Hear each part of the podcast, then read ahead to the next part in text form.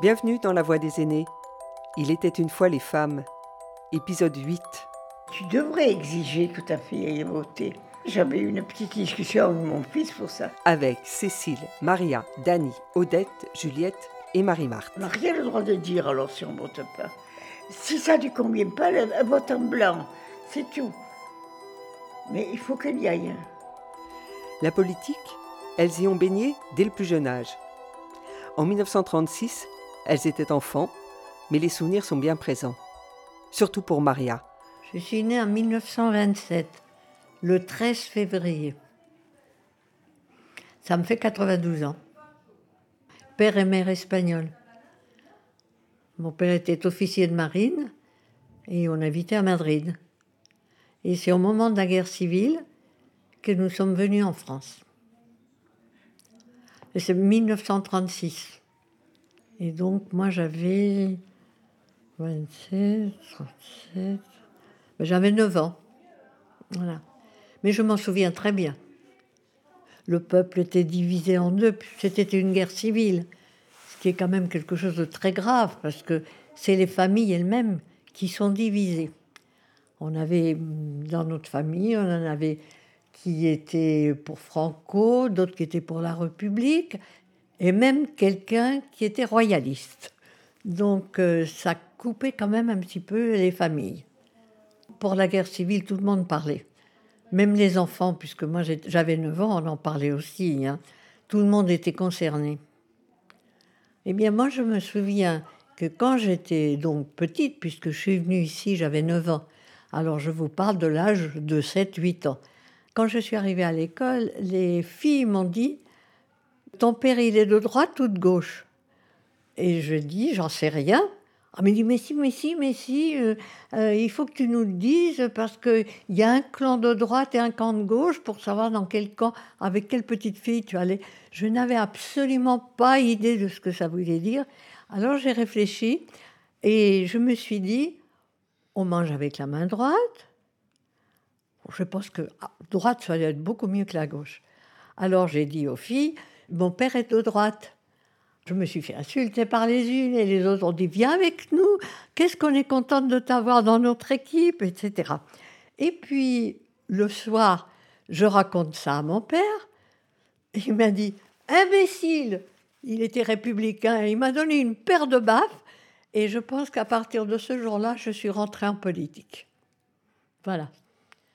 Alors quand la guerre a éclaté, par contre, alors là, les hommes sont partis les femmes se sont terriblement politisées, ils ont remplacé les hommes, puisque les hommes étaient partis à la guerre.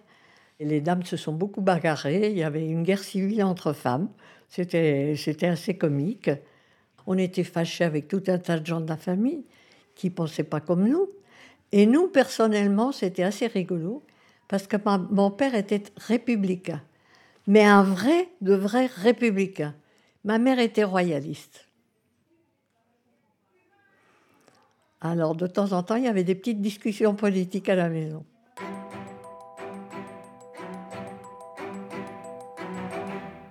Pour Dany, c'est une image qu'elle nous fait partager. Une fois que je parlais avec euh, mes collègues à la cour d'appel de Paris, il y en a un qui me dit, écoutez madame, vous êtes plus âgée que nous, mais vous ne me direz pas que vous avez des souvenirs du Front populaire. Il dit comment? Mais vous dirai, moi, que le Front populaire, je n'avais pas besoin des journaux pour le dire. Je me souviens encore d'une de mes grands-tantes faisant le tour de notre véranda, puisqu'on avait une villa coloniale, en le point brandi, en chantant l'international. C'était la première fois que j'entendais le Front populaire, pour moi, ce sont des souvenirs très précis. Il riait. Il me dit, mais c'est pas vrai. Je vous assure, je vous parle de choses, de mes choses vécues. Mettez-vous deux secondes à la place d'un enfant d'une dizaine d'années. 1936, ça vous évoque quoi? Les premières vacances? Après la victoire du Front populaire aux législatives le 3 mai, un formidable mouvement de grève éclate en France. Les revendications portent sur la revalorisation des salaires, la limitation de la durée de travail à 40 heures et les congés payés. Odette raconte. En 36, mais là, c'est pas les hommes les femmes. Mon père était à la SNCF. Ils ont fait grève.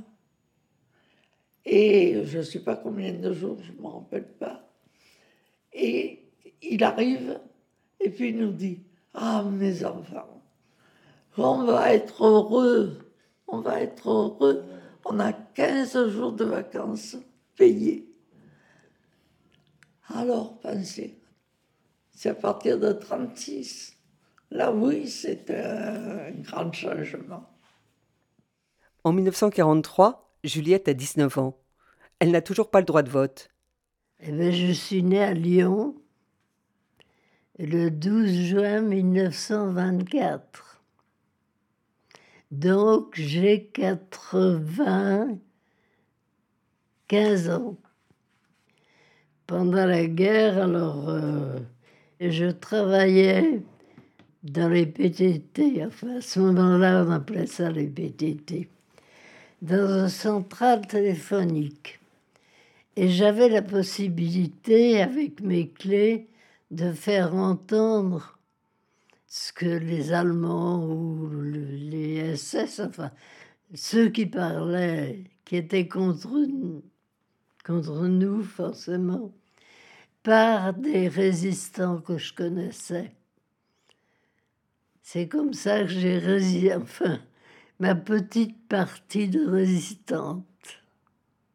Mais moi, je connaissais déjà avant des gens qui étaient contre les, Allemands. On était vraiment sous la botte. Et sous cette botte, ça ne me plaisait pas.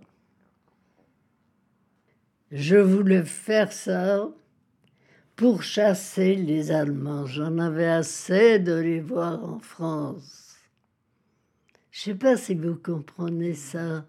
C'est difficile quand on n'y est pas passé de voir des gens occuper votre pays vraiment sous la botte.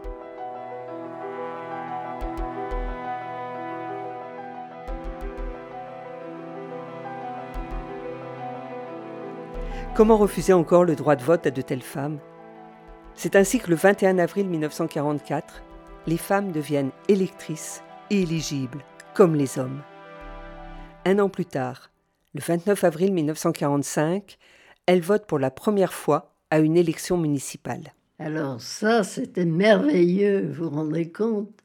Qu'on donnait aux femmes le même droit qu'aux hommes, que les femmes valaient les hommes et qu'elles avaient le droit de voter, de donner leur opinion ce qui est normal, je trouve. J'ai voté pour la première fois à Pontarlier. Je ne vais pas vous raconter ma vie parce que c'est un vrai roman. Alors, bon, je me trouvais à ce moment-là à Pontarlier et j'ai voté là pour la première fois. On nous a expliqué, voilà, il faut mettre votre bulletin là et vous glissez votre petit bulletin. Et voilà. Non, je suis allée toute seule. Avec mon petit bulletin. Avec la famille. Mais ils ont bien ri parce que ils n'avaient pas voté comme moi. J'ai voté mon idée. En lisant un peu les journaux, un peu. Mais il y a beaucoup de femmes qui ne sont pas allées la première fois. Moi, je sais pas, quand elle leur a dit qu'elles pouvaient voter, elles auraient dû être euh, sautées de joie, mais non. Enfin, il y en a qui l'ont fait, mais pas toutes. Le vote ne m'a pas intéressée. Voilà. Je sais pas, j'avais mes enfants, hein, c'était mes enfants. Mes enfants qui comptaient, hein, la politique. Euh, mais j'ai voté parce que mon mari m'a dit qu'il votait pour, pour un tel. Moi, j'ai voté pour un tel. voyez? J'ai trouvé que c'était très bien, mais après, tout le monde a dit, depuis que les femmes votent, on n'a plus le même espoir, parce que les femmes, c'est le, ils trouvent les hommes beaux. Mon mari, un jour, il va chercher le journal à son marchand, et c'était le moment des élections. Dedans, il y avait tapis. Alors mon mari achète la province sportive, il était sportif. Alors il dit, c'est bien ça, monsieur Long. Il ne parlait pas du tout des, des élections. Mais les femmes, elles sont sorties, oh, qu'il est beau. Il était beau à cette époque-là. Il était beau, qu'il était beau. Eh ben voilà, on, on élisait les femmes, je cherchais pas à l'époque, hein, au début. Elle ne cherchait pas la politique, elle cherchait l'homme. Voilà. Je crois que j'ai attendu deux ou trois élections avant de me mettre bien dans le bain, vous voyez. Évidemment, comme je ne savais pas pour qui voter, parce que quand je, la politique ne m'intéressait vraiment pas, je pensais à autre chose, aux excursions. Moi, je suis d'origine italienne. Et ma famille était partie d'Italie quand le fascisme s'y est mis. Alors je ne pouvais pas, automatiquement, je ne pouvais pas être pour eux. Je me souviens, mon père, il, avait dans tout le dos le roi Victor Emmanuel de tatoué. Et il est mort avec ça. Il était beau, il était beau le roi Victor Emmanuel. Prenez le dictionnaire, regardez sa photo. Bon, mais là, j'avoue, je ne le vote plus. Hein depuis que mon mari est décédé, j'avais supprimé la voiture, tout ça, tout ça, automatiquement, tu veux qu'on te mène au bureau de vote? Alors, pour pas embêter les enfants, je leur disais non, il y a longtemps que je vote plus. J'ai deux petites filles, même trois, une, puisqu'elle est mariée avec un petit-fils. Mais je ne leur ai pas dit. Parce qu'elle me dirait, quand tu, tu fais comme le curé, hein, tu fais ton prêche, mais tu fais ce que tu veux, toi. Quand il fallait voter, j'étais ravi d'aller ravi. J'étais contente d'aller voter. Je dis enfin, voilà, c'est une. la femme n'est pas bonne qu'aux casseroles. Et voilà, mais sans plus, vous voyez. Je trouvais ça normal qu'on nous laisse la permission de voter. Et comme j'avais pas le temps de faire beaucoup de politique et tout ça, je demandais à mon mari, je dis pour qui faut voter. Il me dit pour ce que tu veux. Et puis après, il me faisait un petit peu réfléchir, et puis voilà. Et j'ai dit oui, ben, je votais comme lui. J'étais plus euh, après la mort de mon mari davantage, mais là je me fiais toujours à lui parce que j'ai eu quand même dix enfants et il fallait s'en occuper. Voilà, je votais vraiment, je faisais des kilomètres pour aller voter, quoi. Je veux dire, c'était un effort à faire pour y aller. Le poids du vote de chaque personne, je me rendais compte de ce que c'était. À partir du moment où on l'avait donné à la femme, il fallait en profiter. Quand j'étais enfant, c'était un peu l'homme qui faisait de la politique, c'est lui qui allait voter, mais j'avais presque l'impression que le vote de l'homme valait pour les deux. C'était toujours discuté entre deux. Mes parents parlaient beaucoup de politique, même des fois à table, enfin. Et on les entendait, ils avaient une opinion commune. Je ne suis pas une ML, comment vous dites? MLF. MLF. Je ne suis pas une MLF. Mais je trouvais même que c'était bien. Enfin, personnellement, je trouvais que c'était bien que la femme ait sa place et l'homme sa, l'homme sa place. Quoi.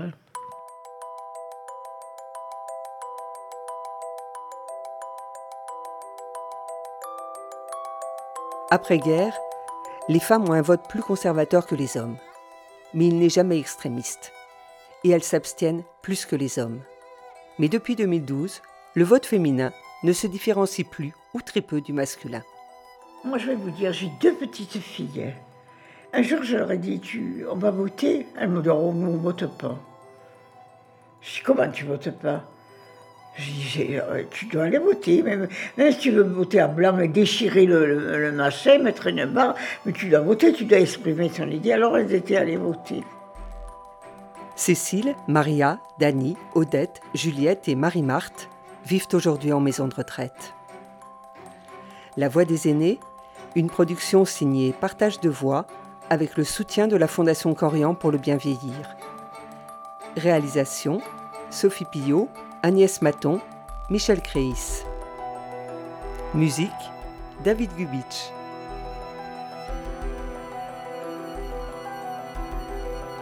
Retrouvez leurs voix, leurs souvenirs, leurs confidences sur le site de la Fondation Corian pour le bien vieillir et les plateformes de téléchargement.